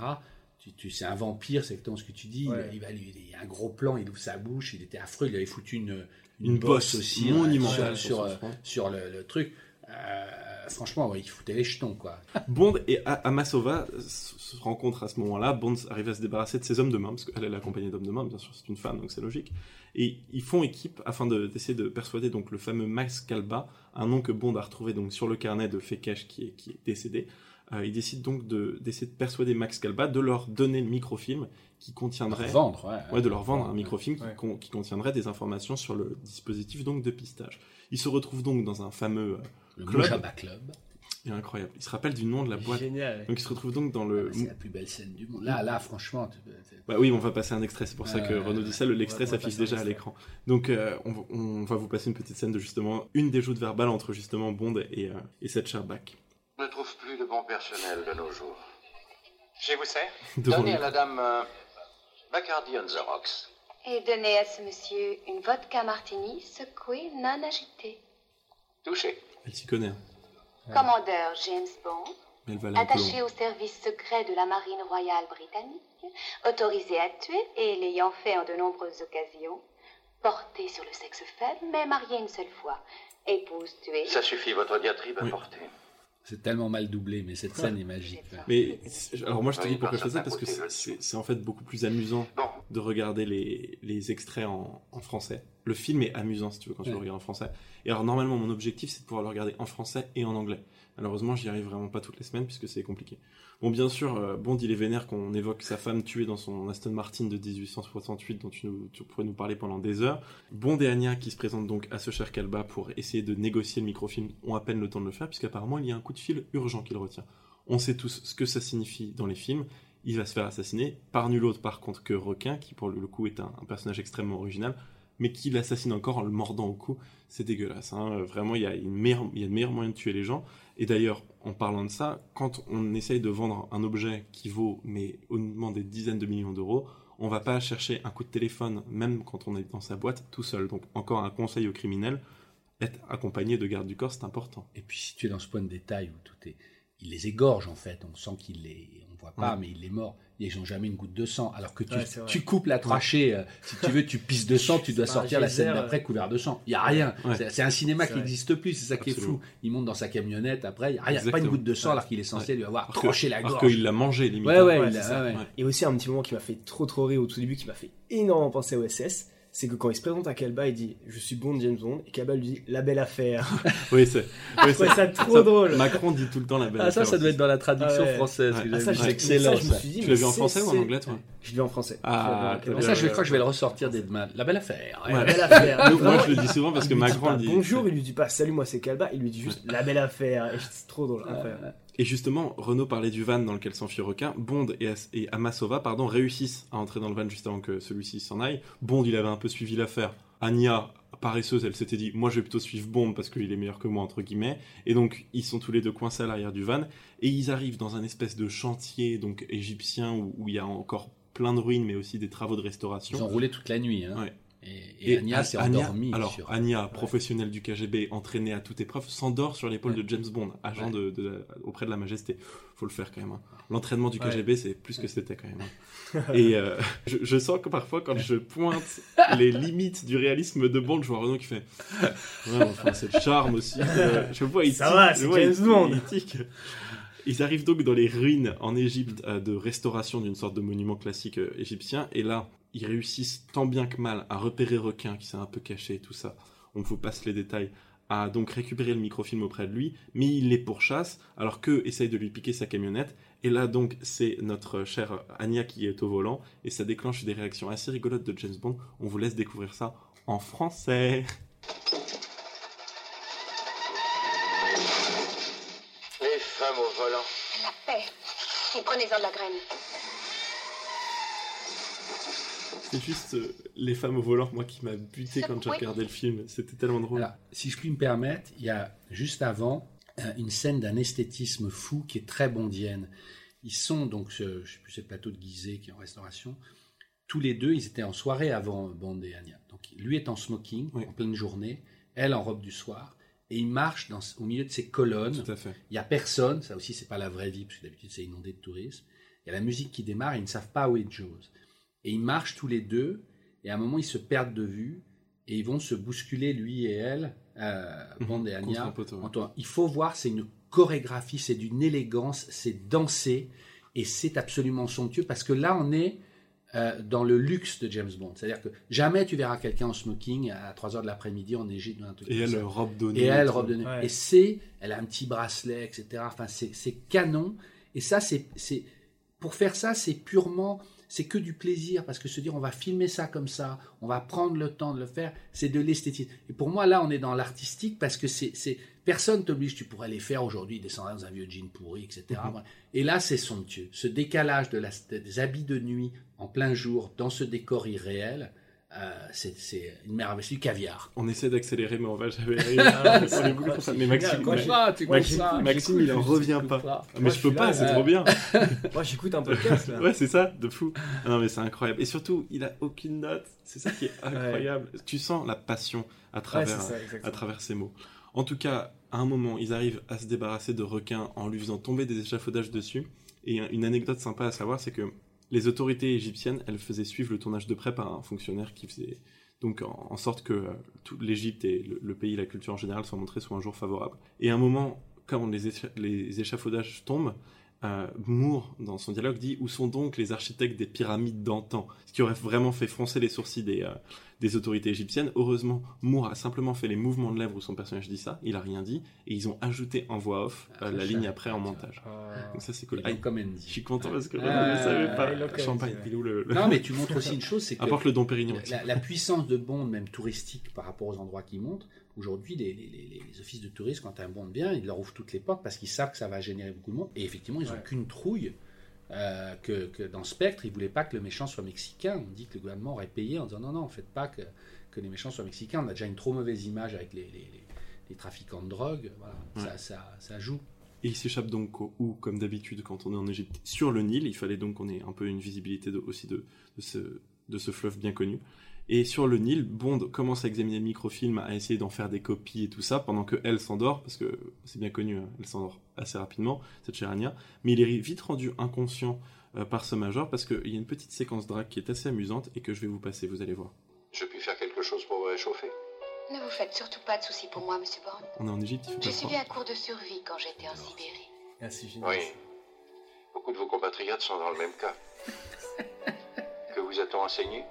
Il est très important de conserver une attitude mentale d'ouverture. Rien de plus pratique que cela. Se nourrir, ça aussi c'est important. Sans disons rire- se nourrir de quoi? Et à part ça? Quand c'est nécessaire, on doit partager la chaleur animale. Ah, Hmm, C'est un précepte en or. En anglais, c'est encore plus musique. À la musique. Euh, avec le fond les c'est ouais. tarte à la crème. Mais elle finit par euh, mettre sa main sur sa cuisse, donc là Bond il se dit bon bah c'est parti mon kiki, et en fait elle sort Ouais. une cigarette, souffle dedans alors que lui sort un briquet, et comme on, on l'a souvent dit euh, dans Ouais. les James Bond, fumer tue. donc coup dur sur le Nil, James Bond n'est donc pas tué évidemment, mais très très assommé, et euh, Endormi. voilà. Endormi, ouais. Et ils arrivent donc au Caire, euh, ou en tout cas on pense que c'est le Caire, et euh, elle a réussi à récupérer le microfilm. On espère que lui en a fait des copies, et on va vite s'en rendre compte. Il y, a, il y a aussi une serre, ça personne ne le voit, mais qui est, c'est très rare. Il sort du bateau parce qu'il est, est partie. Il se réveille, c'est vraiment petit matin. Là, c'est très bien filmé. D'ailleurs, il, est- il a enlevé son nœud pape. Et, et il sort au milieu d'un marché. C'est vraiment un vrai marché. Et il est en smoking à 7 heures du matin. Et là, tu as plein de, de- de femmes en, en noir, euh, tu vois, musulmanes, Mhm. qui se foutent de sa gueule. Et Bond finit par retrouver euh, Anya, puisque là qu'est-ce Ouais. qui se passe à Maxime en fait? On se rend compte qu'en fait, Anya et Bond vont faire équipe. Voilà, ok. Euh, et donc, du coup, euh, voilà, ils vont bosser sur l'affaire ensemble. Et après, après l'analyse en fait des fichiers, ils vont se rendre compte qu'ils doivent euh, aller en Sardaigne. Là où ils Vous pensent allez que. trop vite, il allez trop vite, parce que cette scène où. James Bond revient euh, au service secret qui est dans les bureaux qui sont en Égypte, il sait pas encore qu'il va faire. euh, Et qui quand il arrive, il ouvre, il voit les services russes, il comprend pas. Et là, on va- avec ce cher Gogol. voilà, et là, on Ouais. lui apprend qu'ils ont décidé de s'allier, etc. Mais pour vous donner un détail de ce qu'est James Bond, 77. cette scène, ils sont censés être dans des ruines égyptiennes, et on voit derrière un mur Mhm. avec euh, des, des- des hiéroglyphes et des peintures. C'est Ken Adam qui a fait faire par un spécialiste. Ah. Tout a été peint à la main. euh, et il y a euh, 300 ou 400 dessins. C'est pas une photo, c'est pas une imprimerie. Ils l'ont fait le mur. Et c'est une scène c'est qui dure allez, une minute, une minute trente, mais qui est très dense parce que James Bond se dit merde, Il attends, je dois faire une détail qui. Ouais. Vraiment. Bon, est content et en même temps, il veut quand même la rembarrer un peu parce qu'elle Ouais, l'a ouais. assommé sur le bateau, elle lui a volé le microfilm. Donc lui, il dit T'inquiète pas, cocotte, j'ai fait des copies. Ouais, tu ouais, vois, il tout en vu et c'est inutile. Ouais, c'est ça. ouais. Et ça, c'est exactement. En anglais, c'est exactement ça. Ouais. Euh, donc, c'est une scène quand même assez fabuleuse parce que quand ils disent ils font équipe, tu sens un, Ouais. un mélange Une entre. rivalité. Ouais, et Ouais. puis un sourire aussi, tu vois. Ouais. Un début de complicité, entre guillemets. Et c'est une complicité qu'on apprécie quand même beaucoup voir à l'écran et Ouais. qui grandit au fur et à mesure du film, mais qui va peut-être connaître des soubresauts, parce qu'on le rappelle. euh, il a tué son frère à Stadt. Non, il a tué son amant. euh, il a tué son amant en Autriche. Donc, Bond et Anya se rendent donc en Sardaigne avec le train, et on le sait bien, quand on est dans un Bond et qu'il y a un train, va y avoir un méchant, mais malheureusement, Anya, elle, n'était pas au courant, puisque alors que eux sont en train de se séparer, d'aller chacun dans leur chambre, de coller le dos à la porte qui, qui mène à la chambre de l'autre, c'est toute une séquence romantique qu'on pourrait presque voir sur Disney Channel aujourd'hui.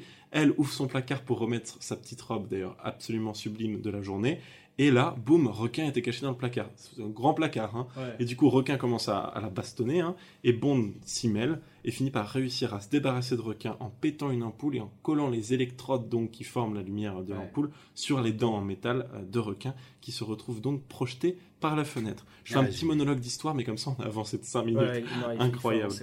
Et je voulais vous mettre un petit extrait justement de cette scène du train qui est Il l'emballe enfin. Ouais. Il l'emballe justement. Parce que là, elle se rend compte que. Elle se rend compte Il lui a qu'elle- sauvé la vie. Exactement. Voilà. qu'il lui a sauvé En fait, il y a la. SNCF qui fait tout, tout, tout.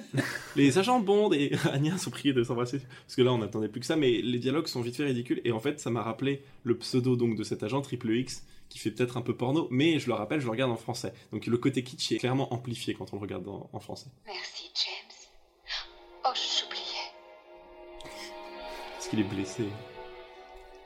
Vraiment, Le c'est le regard, ketchup, quoi. le La- et la tête. et en plus, pourquoi il l'a mordu à l'épaule et pas au cou, tu sais Ouais. La musique, elle est incroyable. C'est une musique de porno. Ouais, il n'y a pas plus cliché. en Mais fait. franchement. Oh, le Oh, le décolleté. décolleté. Énorme. Maxime est au sol. Ouais, ouais, ouais. Arrivé en Sardaigne, il se passe l'un des moments. C'est pour ça que tu as invité euh, Renaud.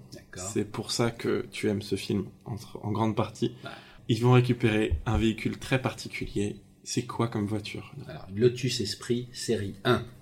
Voilà, blanche, qui est amenée par euh, Major Boutroy, qui est donc euh, Q, euh, et qui amène la voiture, euh, qui descend comme ça d'un bateau. Lui, il est lui de son côté, il va leur donner la voiture. Euh, Qu'est-ce qu'il faut, faut que je raconte déjà ou- Ah, ben tu peux, tu peux parler un peu.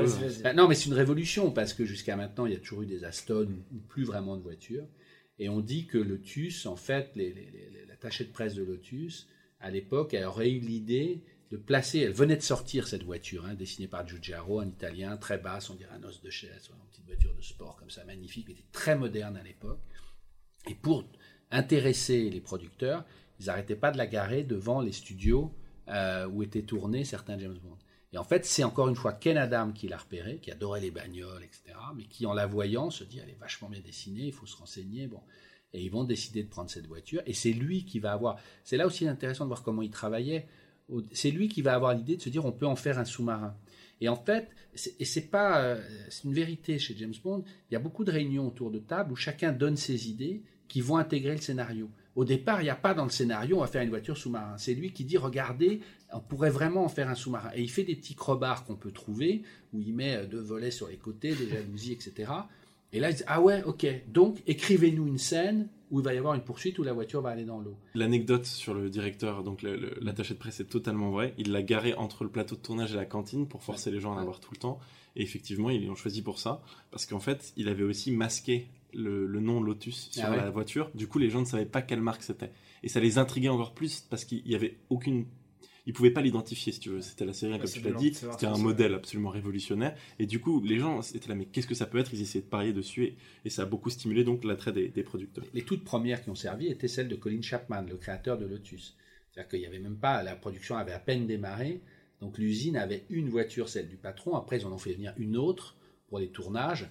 Mais euh, voilà, c'était très important. Et justement, ils sont en Sardaigne dans cette jolie voiture et ils- en fait, ils vont se faire passer hein, pour un autre couple. Ils sont en mission d'infiltration. On sait comment ça se passe. De toute façon, les missions d'infiltration, ils sont rapidement découverts. Mais là, ils rencontrent la secrétaire de Stromberg, une, une jeune femme qui s'appelle euh, Naomi, avec qui James Bond rend allègrement jalouse donc euh, cette chère Anya, qui a l'air tout de même assez attachée à 007 pour le moment. Qui se trimballe aussi en bikini tout le temps. Oui. hein. Ouais, ah disais oui. les James Bond girls. hein. Et surtout qui arrive, elle est, en- on dirait vraiment une pub pour le coup de maillot de bain euh, Ouais, quand ouais. elle arrive. C'est vraiment, il y a un zoom sur son corps, genre on veut nous montrer ça en fait. Absolument. Ouais. Et elle les mène donc à Atlantis, je me trompe pas, c'est que c'est une équivalent de l'Atlantide, si vous voulez, c'est le rêve de, de son créateur Karl Stromberg. On comprend donc que Stromberg, Karl, il rêve de quoi En fait, il rêve d'une cité sous-marine pour tout le monde entier. Là, on comprend que le plan, il est peut-être moins simple que ce qu'on pensait, où il fallait, euh, enfin, ou limite moins géopolitique que ce qu'on pensait, où il fallait simplement vendre un traceur de sous-marin, mais qu'en fait, le mec est peut-être carrément fou, en fait, et qui veut que tout le monde vive sous l'eau. Il s'est pris pour un, un Poséidon du, du, euh, du présent. Purifier le monde. Ouais, Ouais. c'est un. Et c'est, coup, euh, il veut détruire des villes majeures en plus. Oui, il veut. Genre, il On ne sait pas, à ce euh, moment-là, on ne sait pas. Ouais. Mais effectivement, il dit pourquoi conquérir l'espace alors que trois quarts de l'humanité sont sous la mer et inconnus. Vous semblez bien équipé pour réparer cette maladresse, monsieur Stromberg. C'est là où il fait Sterling, Robert Sterling. Il essaie de l'interroger sur les poissons et tout, mais Bond sait Ouais, très bien de quel ouais, poisson il a l'air. Il y a des petits jeux de mots et tout, c'est rigolo. Et d'ailleurs, justement, en parlant de course à l'espace dont parlait euh, Karl Stromberg, on se le disait en off, Renaud, parce que je te demandais si tu connaissais cette anecdote sur la Lotus Esprit, puisque le modèle, euh, même si tu vas nous en parler un peu plus, mais ce qui a servi donc à faire en sorte que cette maquette de Lotus Esprit soit sous l'eau, a été racheté à- pour 100 000 dollars par le mania de, euh, de l'automobile électrique et de la course à l'espace, Elon Musk. Donc c'est assez rigolo. Mais on va y venir justement à ce, ce modèle de voiture, puisque là, après donc avoir échappé à Karl Stromberg, qui a bien sûr deviné que c'était des agents secrets, il indique à son fidèle requin qui s'est sorti de sa chute de train de tout à l'heure, euh, de, de se débarrasser bien sûr des, des deux espions. Donc, requin et ses, ses sbires essayent de se débarrasser de James Bond et Dania qui essayent de, de s'échapper en voiture. Donc il y a d'abord une moto avec un espèce de... Comment est-ce qu'on appelle ça? Sidecar. Ouais, un sidecar donc qui, qui se transforme en missile et qui fonce vers leur, euh, leur Lotus. Évidemment, ils arrivent, avec James Bond fait une espèce de tête à queue à un camion. moment. Donc euh, le, le, le sidecar s'écrase dans l'avion. Ensuite, il y a Requin qui arrive avec des gens et des mitraillettes euh, avec euh, un, Enfin, une voiture Canada. une voiture. Donc, ce qui est drôle, c'est que Renault est allé sur les lieux du tournage, donc il voit très bien de, de quoi on parle, et il voit encore mieux ce qui va se passer à la fin. Mais il échappe d'abord à une moto, ensuite à la voiture de requin qui va s'écraser dans la maison italienne, comme le disait un peu plus tôt Maxime avec ce personnage qui dit Mamma Mia. Et enfin, il échappe à un hélicoptère. Conduite par Caroline Monroe. Voilà, la et secrétaire. Naomi. Voilà. Mhm. Très bonne pilote, comme tout le monde sait. que tu- Ouais. et dont tu connais le, le Ouais. prénom et le nom Ouais. comme si c'était une actrice principale du film. Et là, comment est-ce qu'ils arrivent à échapper à l'hélicoptère? Je vais te laisser le dire parce que c'est le moment Bah, c'est la scène magique que tout le monde a vu. Ils vont, donc, au bout de sa petite route, il y a un ponton. Ils foncent vers la mer. C'est là où ils se tournent vers, Can you swim Savez-vous nager? Ouais. Et la voiture rentre dans l'eau. Et là, au moment où elle tombe dans l'eau, aux surprises, elle va se transformer en sous-marin. Il n'étouffe pas dedans. En plusieurs scènes pour raconter les trucages. Et là, il va même avoir un lance-missile à l'arrière. Et il va pouvoir dire il est temps de se débarrasser d'un visiteur indésirable. Et il appuie sur le pommeau du levier de vitesse. Et paf, il envoie un missile qui détruit l'hélicoptère avec la pauvre Naomi. Qui Et là, ils vont, au-dessus. ouais. voilà, ils vont pouvoir continuer, aller sous l'eau jusqu'à la base d'A- d'Atlantis pour l'observer. Et là, ils vont se refaire poursuivre par des plongeurs. C'est une des poursuites à l'époque du cinéma les plus longues parce que elle est terrestre, elle est marine et elle tape presque les 9 minutes, ce qui est colossal et qui était un peu le morceau de bravoure avec la scène finale. Euh, encore une fois, tout ça paraît aujourd'hui très, très daté, mais à l'époque, on allait voir des choses qu'on voyait jamais. Il fallait réinventer le genre. Et finalement, dans l'i- dans l'imagerie de James Bond, tu as l'Aston Martin avec le siège éjectable, et tu as cette voiture sous-marine que tout le monde connaît sans même avoir vu le film. Et il faut le savoir que Tesla, il est allé beaucoup plus loin. Tu as un code secret dans la Model S sur le, Mhm. le- le tableau de bord. Ça me dit si quelque tu le chose, fais, ça. et à ce moment-là, dans l'énorme écran, apparaît en fait les caractéristiques de la Lotus et tu Ah, vas, tu commander les phares par le truc. Et moi, je l'ai fait dans une des vidéos, on le montre. Pareil, c'était des petits trucs qui étaient trop contents de proposer ça à ses fans. Il est trop fort. Et sur l'utilisation, j'aimerais dire quelque chose des gadgets. Moi, je trouve ça très fort dans ce film-là, c'est que j'ai noté que contrairement aux autres films, au lieu de montrer en amont les gadgets et comment Ouais. ils les utilisaient, on découvre en fait avec euh, avec euh, le James Bond, avec le film. Et ça, je trouvais que ça bien plus intelligent. alors en que- fait, on en découvre certains dans une séquence euh, de la collaboration russo-britannique. Ouais. On voit une chicha qui tire des Oui, mais balles qui ne sert pas dans le film en fait. Mais le truc du pétrole, on voit le truc du, on voit le truc du pétrole Mais la on voit gadgets, on la découvre en même temps Ouais, que- absolument. Et c'est tout- Alia, en fait. c'est tout à fait vrai, ça, ça contrevient au schéma Parce qu'il y a beaucoup traditionnel. de psy qui ont écrit sur James Bond, te disent que la visite de l'atelier de Q est très importante parce que c'est un peu comme retourner chez le père on voit les éléments qui vous rassurent, etc. Oui, il y a, eu- il y a eu ça, il y a eu des thèses incroyable. écrites, il y, a eu Euh. des- il y a eu énormément de thèses. Mais... Et qu'est-ce qui se passe donc? Ils arrivent à s'enfuir. Comme d'habitude, on est à peine au milieu du film et ils connaissent déjà, entre guillemets, le plan, où est la base, où est le truc. James Bond, il a déjà couché avec deux femmes et tout. Et là, par contre, il retourne à l'hôtel et Amasova, Anya Amasova, apprend que son amant a été donc tué par James Bond en Autriche. C'est la séquence, comme je vous le disais un peu plus tôt, euh, tu as tué mon frère Ashtat. Et bien sûr, je vais vous passer un, un petit extrait qui est assez amusant. Enfin, amusant. Quand un type à ski dévale derrière vous à plus de 70 à l'heure en essayant de vous loger une balle dans le dos, on n'a pas toujours le temps de bien voir son visage. Dans notre métier, on peut se faire tuer. Vous et moi, nous le savons. Il le savait aussi. C'était lui ou moi. Pour en revenir à votre question, oui. Oui, je l'ai tué. Alors, quand cette mission sera finie, je vous tuerai aussi. Malgré les tensions entre les deux agents secrets, ils décident donc de se jeter entre guillemets dans la gueule du loup, puisqu'ils vont dans un sous-marin britannique alors qu'ils savent que le méchant a un système de repérage de sous-marins. Ils vont dans ce sous-marin pourquoi? Pour étudier le supertanker qui avait été donc euh, acquis par Karl euh, sur un, grand marché et qui a été reconverti pour être le deuxième plus gros supertanker de, de, la Terre. Et ils se jettent un peu droit dans la gueule du loup puisque ils vont l'étudier et là on se rend compte qu'en fait qu'est-ce qu'il fait ce fameux supertanker Il avale euh, les sous-marins ennemis.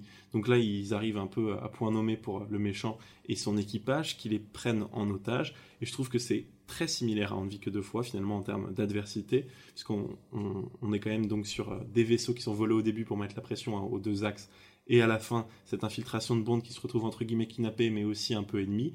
Mais là, on se rend compte quand même aussi qu'on est sur un gros maniaque, en fait, qui veut faire vivre tout le monde sous l'eau et qui est pas du tout dans le chantage des, de l'axe britannico-russe. Il se passe quoi, les amis, quand euh, Bond et euh, cette, euh, cette chère euh, Bac, cette chère euh, Anya arrivent dans la base et sont finalement capturés? Pourquoi ils sont capturés, Renaud? Tu te souviens ou pas? Euh, Il y a une scène qui est quand même très importante parce que ce super tanker qui va s'ouvrir par devant, qui en fait va attraper le sous-marin qui n'est pas britannique, ils vont chez les Américains, parce Ah oui ils sont aidés. euh, euh, voilà. Et en fait, on se rend compte qu'Astronberg capture des sous-marins nucléaires pour voler leurs armes et ensuite créer une guerre mondiale entre les Russes et Mhm. les Américains. Mais la scène là où elle est géniale, c'est que le- à l'époque, quand ils se disent bon, on, on va mettre des bateaux, euh, des sous-marins dans un supertanker, ils veulent au départ louer, ils vont voir la Shell, et ils veulent louer un supertanker. Et on leur dit ouais, pas de problème, Shell est super content, ils disent ça coûte 50 000 dollars euh, la journée, je crois. Mhm. tout bon. Et le seul problème, c'est qu'il est loué vide, c'est-à-dire sans pétrole. Et à l'époque, les assurances disaient oh là là, euh, un supertanker vide, c'est hyper inflammable. Mhm. Donc, si vous, pour les assurer, c'est genre 2 millions de dollars la journée. Et donc, c'est là où ils se sont dit, bon, ben, on va être obligé de faire une maquette. Ils ont appelé Derek Medding, qui a déjà fait beaucoup de maquettes. hein, Et le super tanker que tu vois, en fait, c'est une maquette qui fait presque 15 mètres, qui a deux moteurs Evinrude. Et quand les gens de la Shell ont été invités, qui ont vu le film, ils croyaient vraiment que c'était un, un qui n'était pas au courant, si tu veux, du deal ou pas du deal. Ils ont dit, ah, c'est, génial. À l'époque, euh, tu vois, alors, pour le coup, on n'avait pas peur de spoiler. En plein tournage, il y a le Premier ministre Harold Wilson, britannique, qui est venu sur le tournage. On voit des films, des reportages de l'époque où justement on Mhm. Il y a plein de personnalités qui viennent sur Il y a le plein de tournage. personnalités et tout parce que le truc est, est juste énorme, quoi. Et donc, effectivement, ils vont se faire prisonniers, le sous-marin se fait prisonnier. Et quand les gens sortent, Karl Stromberg va reconnaître James Bond et, et, et Qui perd son petit chapeau voilà, et donc on voit ses cheveux magnifiques. Et il va s'emparer, il va s'emparer de, de- de Barbara Bach, il la garde sous son aile, et les autres, il les envoie euh, que ce dans cantonnement, etc. Et bien sûr, James Bond va arriver à s'échapper, foutre un bordel monstre là-dedans pour la scène finale. Exactement. Mais le décor, et ça aussi, je trouve que ça a pas... Enfin, c'est kitsch, mais tu, tu- le revois, il faudrait le revoir sur grand écran d'ailleurs. C'est énorme. Et c'est ce fameux truc qu'ils n'arrivaient pas à éclairer tellement c'était énorme. Non, mais ça fait euh, 50 Mais mètres c'est de incroyable d'avoir créé un studio. juste sur le grand et c'est vrai que moi le décor j'ai trouvé très réaliste, j'ai trouvé très bien ouais. fait genre pour le coup. Et pas du tout kitsch. euh, Mais il ouais. a été récompensé pour ça et d'ailleurs Canadam dira que c'est l'une de ses, il- c'est c'est la création dont il est le plus fier, c'est ce décor-là. Mais c'est génial parce qu'ils vont très loin. Tu as des petits systèmes de navettes qui circulent sur des Le monorails. mo- T'as Comme des- dans, t'as- comme dans que deux Ouais, Comme t'as dans des de ascenseurs, t'as des la boule, tu sais, avec les caméras sur lesquelles il va s'asseoir. Qui sera reprise dans. Total. Spies. Enfin, franchement, c'est, c'est, c'est- pardon. Euh, franchement, c'est, c'est, c'est épatant, quoi. Parce que là, on, on voit ça, mais vous êtes un peu créatif, tu as travaillé dans le cinéma. T'imagines les gens autour de la table qui disent, bon, qu'est-ce qu'on va inventer? Ça, ça part juste l'imaginaire, quoi. Et On va surtout, faire une boule avec des caméras, ils montent aussi on dirait en anglais limitless. Là, Ouais, non, mais Brocoli, il met un pognon de malade aussi. Alors, c'est eux, dire- larger than life, plus grand que la vraie vie. Voilà, mais quoi. on va construire un nouveau Ouais. studio, tu vois ce que Ouais, Surtout qu'en c'est plus, à l'époque, il il y avait beaucoup moins de films qu'aujourd'hui. Je pense qu'il y avait beaucoup moins de références avec les attachés. Donc, du coup, il devait vraiment créer des nouveaux standards, Ah, en fait. Créer des, avoir des nouvelles idées Ah ouais. qui. Puis, oui, qui effectivement, en il y avait moins de jurisprudence sur toute cette créativité-là aussi. On est sur le bateau et ce qui se passe donc, c'est baston général exactement comme dans On ne vit que deux fois. C'est un peu le troisième James Bond où on a une baston générale sur les 10, puisque Opération Tonnerre, il y avait aussi cette baston sous-marine extrêmement emblématique de la saga. Le méchant, comme le disait Renault, il a eu l'intelligence de se foutre Agnès sous le bras et de s'échapper avec son fantastique monorail à bateau, qui se finit donc avec une ouverture sous l'eau. Et James, donc fout bien le bordel avec les prisonniers des anciens sous-marins euh, euh, britanniques et, euh, et russes et aussi américains qui est venu à la fin pour les, les aider. Et là, ils sont en mode bon, allez, grosse rébellion. Et là, le gros problème, c'est que le centre de commande est entre guillemets fortifié. Et c'est là où je me suis dit que c'est un peu long. Parce qu'en gros, James va perdre 10 précieuses minutes à jouer à Dr Maboul avec une ogive nucléaire en essayant de ne pas toucher l'aimant qui est sur le côté pour forcer le centre de commandement. Et donc, il attache la bombe, il fait une bombe maison, et il l'attache à la caméra électrique qui circule elle aussi sur un, rail. On arrive donc enfin au centre de commandement, et euh, moi j'étais soulagé, encore plus soulagé que James Bond, puisque lui il réalise que Anya est toujours avec le grand méchant du film et qu'ils vont bientôt devoir le torpiller pour se débarrasser enfin de lui. Et j'ai trouvé ça donc un peu long. Maxime, t'en as pensé quoi? Comme j'ai expliqué au début, j'ai trouvé qu'il y avait quelques longueurs dans le film. Ce moment-là, on s'est parti. On, en parlait aussi avec Renault. Euh, Il y a eu à certains moments, par exemple pour les courses-poursuites, c'était un petit peu long. Je pense qu'il y a des passages qui auraient pu être enlevés. Mais globalement, euh, ça va, ça se. Enfin, Moi, c'est cet accès au centre du commandement qui prend, qui prend 10 minutes. Le- entre le moment où le méchant s'enfuit et, et le moment où ils accèdent enfin à ah bah tiens, il va falloir que James Bond course le méchant, il y a 10 minutes de. euh, Voilà. Puis, et puis à la sortie des deux sous-marins qui vont aller, mhm. euh, qui est très longue, Ouais. qui vont aller envoyer des missiles sur Moscou et New York parce que c'est ça, son, il veut créer une guerre mondiale. Mhm. Ça n'en finit pas. Mais pareil, là, il faut se rendre compte parce qu'on est maintenant on est habitué à voir ces images. Mais ça, tout ça a vieilli parce qu'à l'époque, il fallait montrer euh, le côté je maîtrise, voilà, les sous-marins, les maquettes. Mais Mhm. c'est vrai que c'est, tu peux passer en accéléré. Bien qu'il y ait quelques bagarres quand la Minimoog tombe dans l'eau, etc. Ouais. Il y a quand même, il y a quand même une grande bagarre. Ils il s'amusent bien aussi. Ouais. Et, et c'est génial parce que tu as toujours les codes couleurs. Les gentils sont en chemise blanche, euh, les méchants sont en rouge. Ouais, Enfin, tu peux les repérer. de tonnerre, il y a équipe rouge, équipe ouais. bleue. Ouais. Et en fait, justement, je trouvais que ces quelques idées, on en avait parlé Ouais. euh, de James Bond qui est sur, euh, sur la caméra de surveillance, qui, qui Mhm. roule comme ça, qui a fait un, un peu sur un grappin. Euh, quelques idées originales qui euh, voilà, relèvent le tout et qui permettent Mhm. aussi de pas s'ennuyer, puisque sinon ça aurait vraiment fait très long. Bien sûr.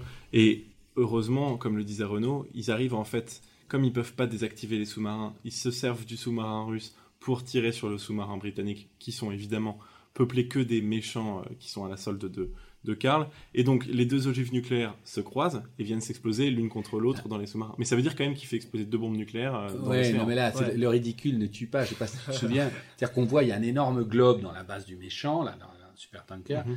Et donc, effectivement, ils disent qu'est-ce qu'on peut faire? Et donc, il y a, l'ordinateur euh, qui qui ressemble à un gros Minitel de l'époque. Et James Bond prend le manuel et il a cinq minutes pour savoir reprogrammer, si tu Ouais. veux, le Ouais. tir des missiles. Enfin, tout ça est totalement absurde. numéro Tout ça est hop, débile. euh, Et lui, il prend vraiment le manuel, tu vois, page Ouais. 1, mais ça te montre, eux-mêmes se foutent d'eux-mêmes.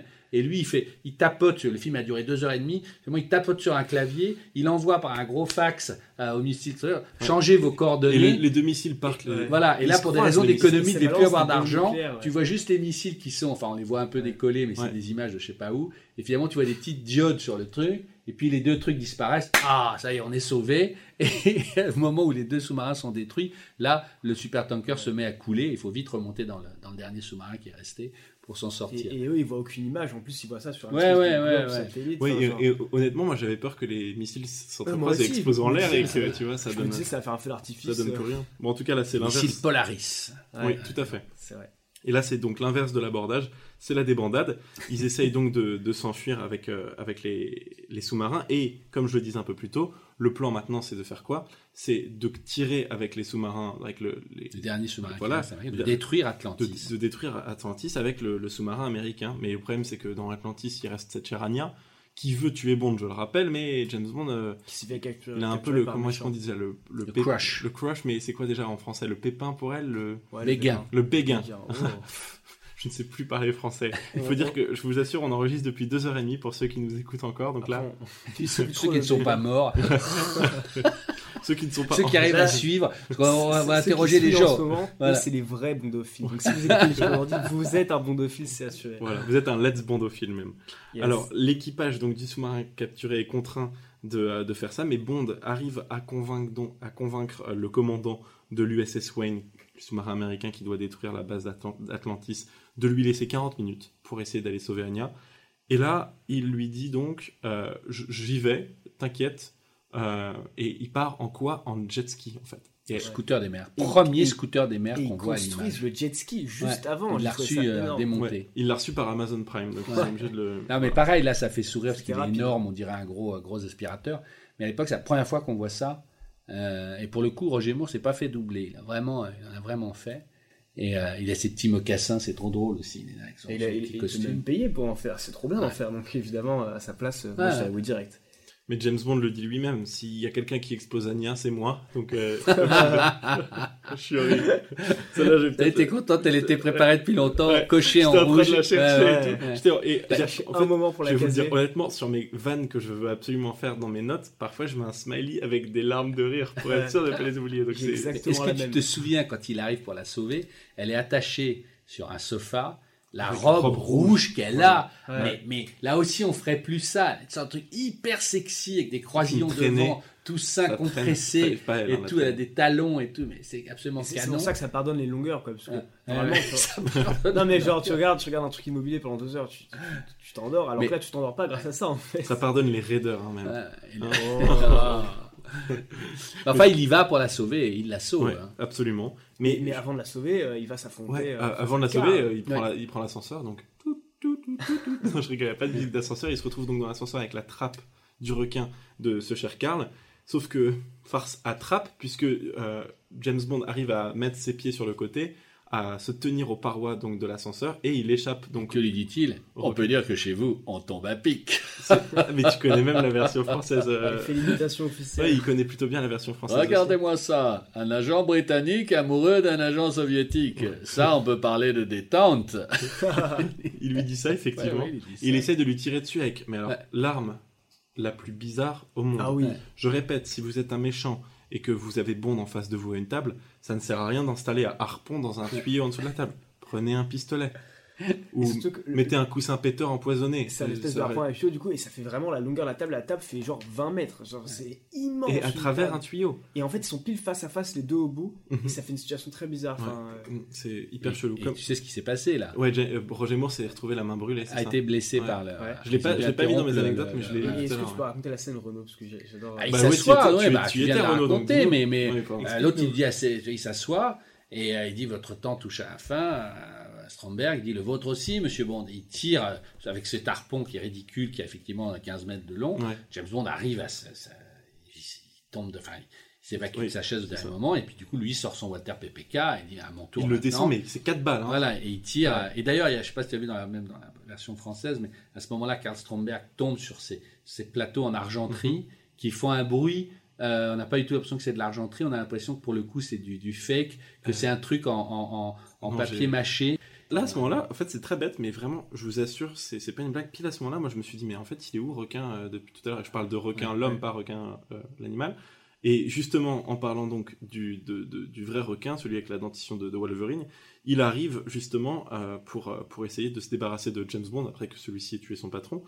Ils finissent tous les deux à se bastonner à côté de, ou bah bien sûr à côté de la cage du vrai requin pour le coup de, de requin l'animal, ça va être compliqué de s'en sortir.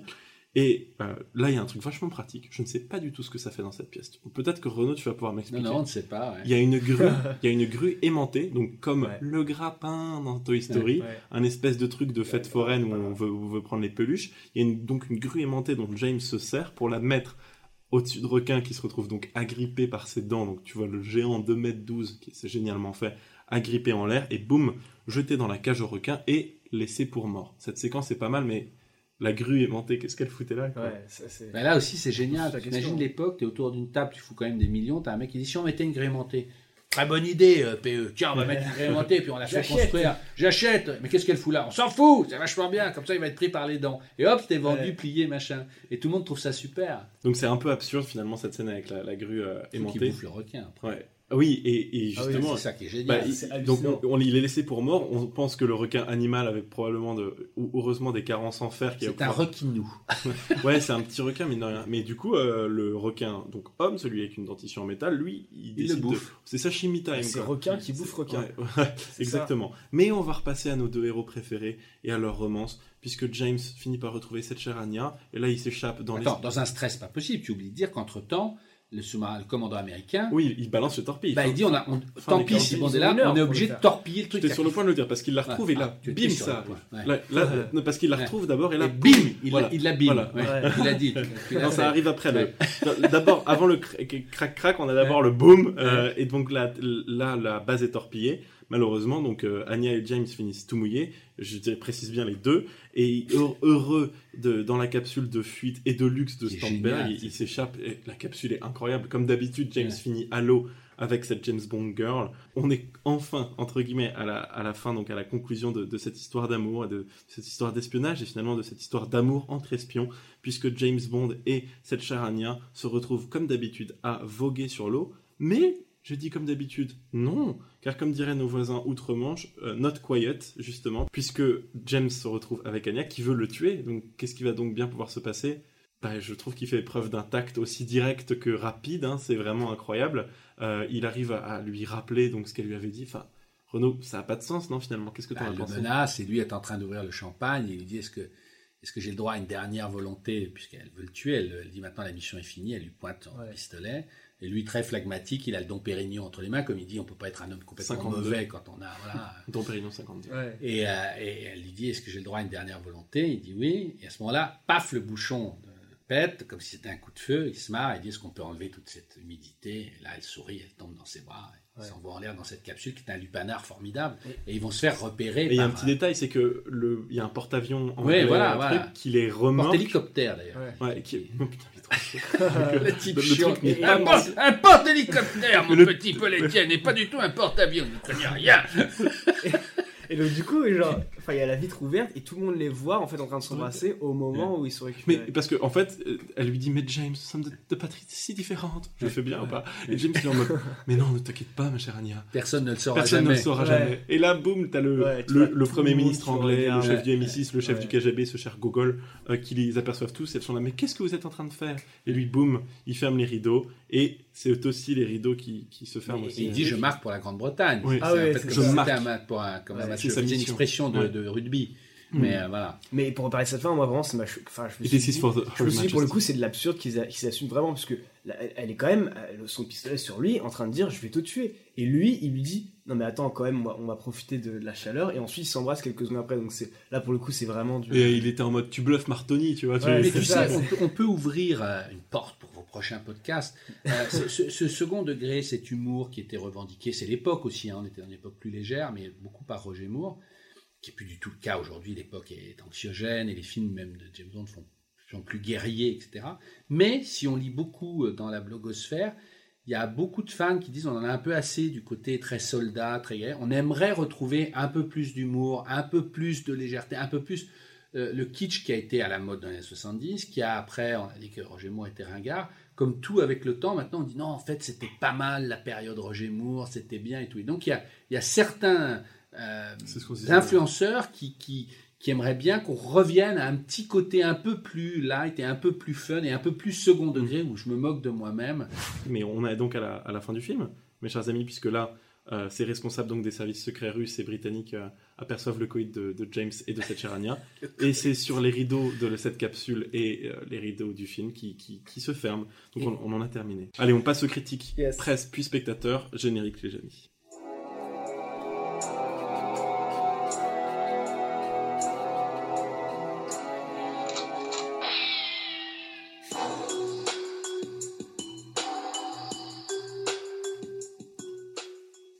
Épisode peut-être un petit peu trop long. On a beaucoup donné nos avis. Maintenant, c'est l'heure de donner les avis de la presse. Oh, alors cette Oh, transition, cette Maxime. transition incroyable.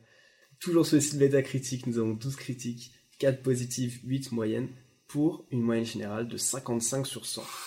Donc, ah, malheureusement, moi, attends, ça me est-ce fait que la c'est le peine de faible? ça après quoi cet épisode-là. C'était 54 la semaine dernière, non? C'est pas le plus faible, je pense pas. Oui, il y avait un. Avait un C'était 54 il y avait un quelqu'un. C'est des critiques d'époque ou c'est des critiques actuelles de gens Il y a un petit mélange des deux. Eh, Maintenant, il connaît. Parce que cette question, il n'arrivait pas à y répondre les épisodes précédents, Bah, Maxime. c'est important. Parce que Ouais, oui. C'est important, c'est avoir. Parce qu'il y en a certains qui vont dire que c'est très sexiste maintenant, d'autres à Ouais, l'époque. voilà. Mais il y en a quand même plusieurs récents. Je pense que la majorité. attends, sont- je, sont récents. je crois que 55 c'est notre deuxième plus faible. Je pense que c'est le Après, ouais. Et ça me fait de la peine puisque maintenant, moi, à la fin de ce podcast-là, j'ai un regard totalement différent du film qu'avant de le faire, avec Mhm. toutes les anecdotes et, et toute la passion dont, dont tu débordes et qui, est- qui est géniale. quel suicide. Et donc, du coup. et donc maintenant, ça me fait un peu de la peine de voir du coup ce nom. Mais du coup, qu'est-ce qui retient de manière générale les, les presses? Quelques scènes mémorables, un petit peu trop long parfois. Moi, je suis totalement d'accord. Empire, le magazine Empire disent notamment que c'est le meilleur avec Roger. Donc pour le coup, il est totalement d'accord. Empire, c'est un magazine anglais, hein, donc très coté, qui a toujours les avant-premières. Il faut les acheter. Ils sont super bien avec la prod et tu as toujours, quand tu vas à Londres, si tu- euh, ils ont toujours plein d'infos que les autres ne donnent pas. On va enregistrer un Et ils sont podcast très avant. bons. Quand- ju- juste avant. euh, Oh, mais je Ouais. spoil le plus. Moi, je, je- je- Je viens de spoiler monde. annonce, on va organiser un voyage. Tu sais quoi, je vais le laisser au montage parce que je suis tellement maladroit, Ouais. je vais le laisser, tu vois. Pour les gens qui ont eu le bonheur d'écouter euh, jusque-là. Et juste une petite crèche qui m'a fait un petit peu rire, c'est The Washington Post qui nous dit au mieux, il s'appelle ça une déception tolérable. C'est vrai que c'était assez déçu. Au mais mieux, une, j'adore tous ces au mieux, une invités. déception tolérable. C'est euh, On dirait, on dirait ma dernière copine. Ouais. Horreur. J'espère qu'elle t'écoute pas. Non, non, mais t'inquiète. mais si tu m'entends, Gabriel, je suis désolé. je passe aux critiques spectateurs, du coup. Euh, on a Stafford69, ça ressemble un peu aux pratiques de James Bond, qui nous dit Un volet très mou, officiels éculés aux réparties téléphonées, aucune innovation, toujours le même scénario, trop banal pour être mémorable, décevant à l'image de Roger Moore, le plus mauvais des James Bond qu'il est possible d'imaginer. Je vois déjà Renault qui est en train de chercher le numéro de sécurité sociale de, de- de- de cette critique. Euh, mais bon, Et pour moi, c'est totalement non recevable parce que ça, ça- ça- non mais vraiment, c'est, non mais C'est ça- ça. c'est un mec. Non mais tu sais, je, il se trouve que j'ai une chaîne YouTube, je me tape 300 commentaires par jour sur mes vidéos, donc je sais décoder. Ça, c'est un truc. Il, il se fait plaisir le mec à lui-même, mais il aurait pu la mettre sur n'importe quel autre film. Il y a aucun argument, il y a rien qui est donné. C'est typique de, bah, c'est l'époque, on a le droit de Ouais, dire ce qu'on veut, il lui plaît pas, et lui il pense que Sean Ouais. Connery est mieux. Mais ça, tu peux le mettre sur tous les Roger Moore, tu vois. Il y a- tu peux il y a- même le remplacer Roger Moore par un autre. Ouais, ouais, Bond. donc le mec il est juste content de lui. tu vois. C'est c'est ce qu'on appelle une critique non constructive. et Voilà, donc c'est non recevable chez moi. C'est- Suivant. Masturbation euh, critique. Ah, ça C'est doit être pas mal, ça. Un peu les gens qui se défoulent sur Ouais, ouais. Google Maps. C'est vraiment ça. euh, comme moi. Euh, et donc on passe ensuite à euh, Sim 12. Je vérifie juste quelque chose en deux secondes. Sim, 12, Sim 182, pardon, ça va être, je pense, le récipient de l'accent belge hein, de, ce podcast. Un des pires James Bond avec rien pour vos yeux. L'intrigue est chiante, parce qu'il écrit chinat, mais je pense que ça doit être chi- chiante, prévisible. Les scènes d'action ont été vu- vues et revues mille fois dans la série, et Roger Moore vieillit, vieillit. Bref, James Bond comme on n'aime pas, malgré Requin, trois petits points. Donc il a aimé Requin, alors que ça pourrait être euh, quand même une source de... Renaud, Pareil, calme-toi. Requin qui ne mérite même Renaud, pas. Non mais tu vois, les scènes d'action étaient revues une fois, c'est totalement faux. C'est typiquement la les scènes d'action. On pourrait le dire. Non mais je, je suis pas. Il y en a des très mauvais, hein, mais même le mot pistolet d'or, puisque ça on spoil pas, on en a parlé. Il y a beaucoup de faiblesses, c'est très très. Mais là justement la scène de la voiture, du du, du super tanker et tout, c'est des trucs qui ne sont jamais vus, qui sont pas du tout euh, euh, repris de quelque chose. Donc et vieilli, oui, bon bah là il a 50 ans, c'est pas. euh, Enfin, c'est pas recevable, pareil. On n'accepte pas en fait. Next. non, mais je suis d'accord avec toi. Allez, on passe à Critiqueur37, qui est cité sur chacun de notre podcast. On va voir ce qu'en pense euh, Renaud. Ce James Bond vieillit de plus en plus. Roger Moore n'est pas du tout crédible dans le rôle de ce personnage. Deux heures d'ennui terrible, navrant. Mais alors, non, mais pareil, c'est parce. Non, mais moi, je vais t'en faire des critiques. Si t'es fan de trucs, tu dis Roger Moore est mou, les scènes de casque de bataille, il n'est pas crédible. Il n'est pas assez musclé. Il n'est pas assez euh, fort. Il est pas. Ça, c'est vrai. Tu peux dire, euh, euh, tu peux dire Barbara Bach, même si tu, elle est belle, mais tu peux dire non, elle est un peu niaise quand même dans son côté un peu jeune fille. Elle n'est pas crédible. Euh, tu peux dire Karl Stromberg est une caricature d'agent fou, ça a beaucoup vieilli. Ça, tu peux dire. juste dire Roger Moore Vinicius, mais dans ce cas-là, n'importe quel film avec un mec de 50 ans de Mm. l'époque, ça n'a pas de. Et surtout, c'est un mauvais repère parce que ça voudrait dire qu'il y en a eu un où il était très bon. Roger Moore, il, il commence, la, la- la saga déjà dans Live and il est déjà vieux. Il est déjà, faut savoir, quand il a signé, il finit amicalement vôtre, il faut qu'il maigrisse. On lui dit, euh, tu dois maigrir, t'es trop gras, mon vieux, t'es trop. Pour revenir à ce que tu disais avant, moi, ce que- là où je suis d'accord pour dire qu'il ne faut pas accepter ces commentaires-là, c'est que c'est des commentaires qui sont totalement premier degré, en fait. Oui, Alors puis ils sont pas films construits, ils donnent pas, ils donnent pas du factuel. c'est- des films tu- que tu peux pas avoir, en fait, au premier Et degré. je pense que ça, tu l'as compris beaucoup pendant ce podcast, en fait, Ah, Maxime. beaucoup, mec. que c'était un- qu'il y avait du fan service, qu'il fallait Non, avoir mais justement ce, compris, mais ouais, là- mais là, de ce, différent un niveau de perspective et de, de retourner un peu les intrigues. Non, mais après, je comprends très bien qu'on puisse regarder le film en disant c'est chiant, ça a vieilli et tout. Mais c'est pas de la critique construite parce qu'en fait, tu te rends compte que c'est paresseux, ça. Ils sont pas capables de donner. Alors, il se trouve que c'est un film que je connais très bien, je connais bien l'histoire de la saga, donc je suis pas. Ah bon? Mais, mais... non, mais c'est intéressant de- d'aller chercher sur du factuel. Et là, parce que les gens sont paresseux, en fait. Ouais, ouais, c'est un peu truc. Et c'est les gens qui se complaisent, tu vois. Dans la- Donc c'est percevable. Dans leur ignorance. Donc il n'y a pas de leur- mauvaise critique, donc si j'ai bien compris. Mais c'est, difficile. Le mec de mauvaise foi, top, tu sais. Il n'y a pas de mauvaise critique, il y en a peut-être que Donc des ce bonnes. film vaut 20 sur 20. Voilà. Est-ce que est-ce que c'est le mot de la fin, ce film au 20 sur 20 Maxime? Oui. Pour moi, c'est le mot de la fin. Peut-être euh, Renaud, encore merci. Où est-ce qu'on peut te retrouver si on a envie de. Sur si on est intéressé aux voitures, si on est intéressé aux. aux POA, vous tapez POA sur Google, vous tomberez sur la chaîne YouTube, vous rentrerez un peu. Il faut un peu de temps pour s'habituer à notre style, mais je suis pas tout seul. On est, on est plusieurs. Je fais des vidéos depuis 10 ans, donc il y en a des très vieilles où j'ai pas de cheveux blancs, il y en a des récentes, on en fait trois par semaine depuis 10 ans. Il y a que le travail qui compte. Donc dans le lot, c'est plus de 2800 vidéos. Vous en trouverez bien une à votre goût. Il y a tout. Il y a des voitures anciennes, il y a des modernes, des voitures électriques. Il y a des rencontres avec des gens passionnants. Et on essaye d'être dans la vraie vie. Ce sont des choses qui sont toujours des captations, même si c'est beaucoup monté, mais il n'y a jamais de- ça reste de l'instantané. Et tu reçois Voilà. des gens aussi qui te présentent leur. leur Plein, oui, oui, tous les Ça, c'est très, mercredis, très ouais, ouais, on a, on a beaucoup de choses. Ça Et- va dans tous les sens, mais c'est varié. même pour les non-aficionados, de voitures, ça peut être quand même euh, très intéressant. Et puis quand même, Il faut 60 pas se forcer. mais- 72 millions 500 000 Oui, mais cumulé, parce qu'on a beaucoup de vidéos. Si vous n'êtes pas intéressé par James Bond et que vous êtes jusque- que vous avez écouté jusque-là, c'est-à-dire que vous avez été passionné par Renault. C'est la même chose pour les Et- voitures. Vous ne pouvez ne- pas être intéressé Ouais. par les voitures. Et ça, c'est tout à fait. L'automobile, c'est sociétal, c'est pas technique, et James Bond, c'est sociétal, c'est pas. Voilà.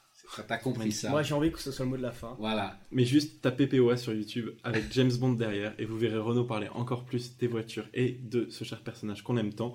Renault, je te laisse le mot de la fin. Ben voilà. Merci à vous. d'avoir- Moi, j'étais très. Continuez, c'est top. Allez, on termine sur le générique. Merci encore Renault parce que c'est en Merci partie à grâce toi, que merci, podcast- Maxime. encore, merci. merci beaucoup.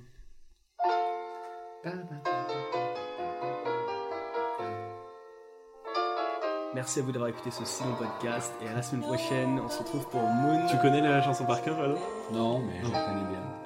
Elle est tendre en plus. C'est une vraie belle chanson d'amour. Elle est mellow, on dirait en anglais. lui dit en français si on traduit, mais j'ai essayé de me cacher de toi, de, de, je voulais pas apparaître, t'es arrivé à me débusquer, t'es arrivé à. La phrase est géniale, personne ne le fait mieux que toi, sous-entendu l'amour ou ce que tu veux. Ouais.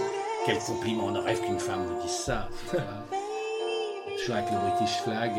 C'est-à-dire qu'en fait, si tu prends un peu de recul, il tue son copain au début du film et Ouais. il la ken à- Ouais, Et elle, elle est en mode toi, t'es 007, le mec dont, tu as tu- dont on a tué la femme. Tu vois, c'est Oui, mais dans notre métier, Ouais. on peut se faire tuer. Il le savait, je le savais, tu le savais, C'était soit lui, soit moi. C'était ça, lui, ça.